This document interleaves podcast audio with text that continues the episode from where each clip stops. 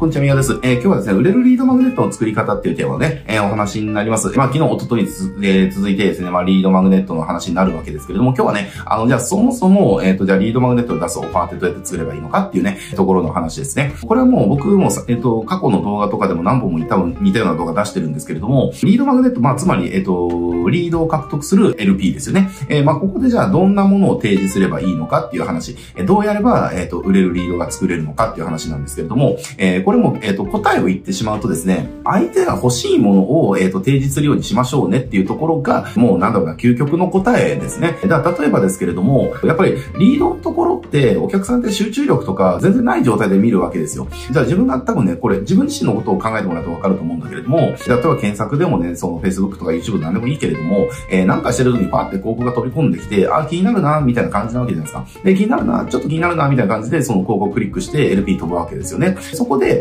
なんか自分が興味関心が持てるようなものがなかったとしたら、やっぱり離脱するじゃないですかね。じゃあ、例えば YouTube とか見てても、で、YouTube って別に広告見るために見てないですよねって、なんかね、あのーね、面白い動画だとか、こう、なんか自分がね、の趣味の動画だとか、まあそういったものを見てるわけじゃないですか。で、そういったものを見てる中で、たまたまなんか飛び込んできた動画、広告が気になってクリックするぐらいだから、別にじゃあこう、それをね、じっくり見ようなんていうことはないわけですよ。で、まあ、僕みたいなね、あの、職種の場合は、そのリサーチっていう理由で YouTube とか見てたりするから、まあそういった場合はね、広告とかじっくり見るんだけれども、そうじゃない、普通の人たちってそうじゃないですよねって話。興味がなければ一瞬で離脱するっていうところが広告の宿命だったりするわけですよ。だから、そうなった時に、じゃあ、えっ、ー、と、相手のその、興味関心があるものを提示するのか、興味関心がないものを提示するのか、それだけで見られる率って変わるじゃないですかっていう話なんですよね。だから例えばですけれども、水道工事だと、えっ、ー、と、じゃあ、例えばじゃあ、今ね、自分の家の、じゃあ、水、あの、トイレが、えっ、ー、と、水漏れしちゃったので、水が止まらないと、えー、ってなってきた時に、じゃあ、いろいろ探します。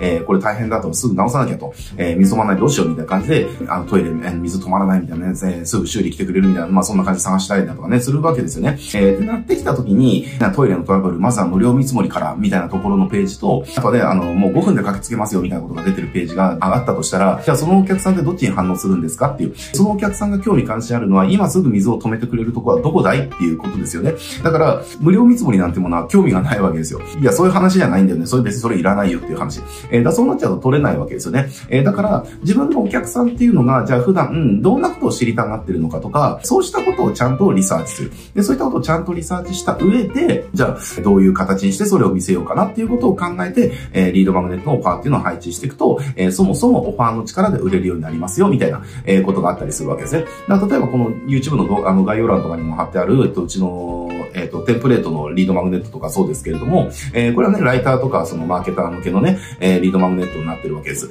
えー、まあ、手段はライターさんですけれども、じゃあなんでライターさん向けにテンプレートの、えー、リードマグネットを配置してるのかっていうと、もうこれはあの、答えは簡単で、そもそも要は、ライターってテンプレート大好きなんですね。僕もテンプレート大好きです、ライターだから。えー、なんでテンプレート大好きかっていうと、もう、セールスライターって、あの、もうテンプレを使って広告を作るとか、テンプレを使って、えっ、と、コピーを書くっていうところが、えー、もう正義になってるっていうか、それをやらないのがバカだよねっていう話なんですね。えうまくいったものを真似させてもらうっていう。だから、オリジナルでは作らないっていうところが、もう、なん、なんだろうな、もう染みついちゃってるから、だから、テンプレっていうのは大好きなわけですよ。だし、うまくいったテンプレートを真似すればうまくいくっていうことを分かってるから、だからテンプレートっていいテンプレートあれば、普段から収集するわけですね。だからそれって、だから、つまりセールスライターっていうのは普段からテンプレートっていうものに興味関心があるわけですよね。えだから、ね、クライアント集客ね、ちょっとうまくいかないんだったら、このテンプレね、おすすめだからちょっといいよって使ってみて、みたいな感じの、えっ、と、ードマグネットっていうのはめちゃくちゃうまくいって。これね、本当うまくいってて、もう、何年ですかもう3年目とか突入してますけど、まあ、ほぼ変えずにずっとね、安定していい数字はもう取れ続けてるっていう感じで、まあ、すごくうまくいってるリードマグネットなんですが、まあ、ちょっと興味ある方は見てみてください。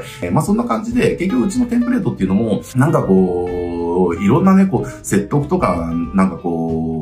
セールストークとかいっぱい使って、リードマグネットを成功させてるんじゃなくて、えー、相手がそもそもテンプレートっていうものに興味があるから、だからそれを見せてるっていうだけの話なんですよね。えー、で、うまくいくリードマグネット、かつ、えっ、ー、と、長く続く、長くうまくいくリードマグネットっていうのは、やっぱりこういった考えで、えー、設計されてるリードマグネットが非常に多いですっていうところですね。なので、なんかこう、自分が言いたいこととか、自分が売りたいこととか、なんかその、お客さんに押し付けたいことですよね。まあこれ、まあこのチャンネル見てる方であればね、マーケティングのことを普段学んでる方がほとんどだと思うので、まあそんなことないとは思いますけれども、なんか自分が売りたいものをどう売るかみたいなね、そういう考えしちゃうと、リードマグネットって途端にうまくいかないわけですよ。だってお客さんって確かにそれは、じゃあ例えば5分10分ね、あの話を聞いてもらうだとか、えー、じゃあセールスレターをじゃあ PDF10 10ページ分くらいまで読んでくれたら、それが伝わるってなるかもしれないけど、でも、広告を見てるお客さんって、それを読もうとしてないじゃないですかって話。だから、相手の興味関心のあるものっていうのを結局出さないと、その輪に、なんだろ、入らないから、まあ、これ興味ないですっていうんでスルーされちゃうんですよ。だから、読もうとしてないし、えっ、と、理解しようともしてないし、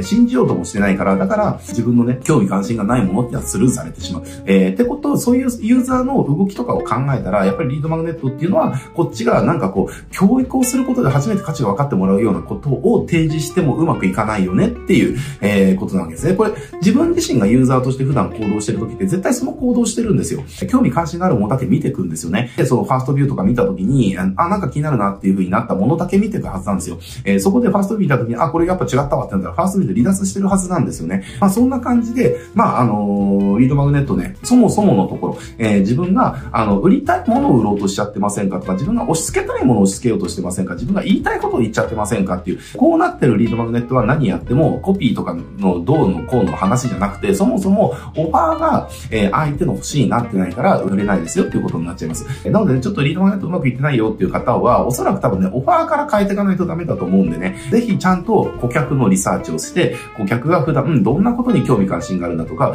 普段もう普段から頭の中になんかこうこびりついてる興味関心だとか、えー、悩みとか問題とかっていうのは何だろうってね、欲求は何だろうっていう、ちゃんと顧客リサーチをしたりって、ね、そこにはね、 belief をちゃんととリサーチするだとか、あの、フィーリングとかね、 desire とか、あの、まあ、いろいろありますけど、欲求とか感情とかね、いろいろありますけれども、あの、そうしたこうちゃんとリサーチした上で、どんなものが欲しいんだろうとか、どんなものを求めてるんだろうっていうことをちゃんとリサーチした上で、じゃあこれだよねっていうものをオファーで配置していく。と、やると、まあ、すごくね、あの、リードマグネットってうまくいき始めるので、ぜひぜひなんかこう自分が売りたいこと、言いたいことを出すんではなくて、お客さんが、あの、これくださいって、これ教えてください、これ知りたいよって言ってるものは何かを調べて、それをオファーで出しましょうねっていうとね、やってもらえるといいのでとすごくうまくいきますっていうのが今日のお話でした。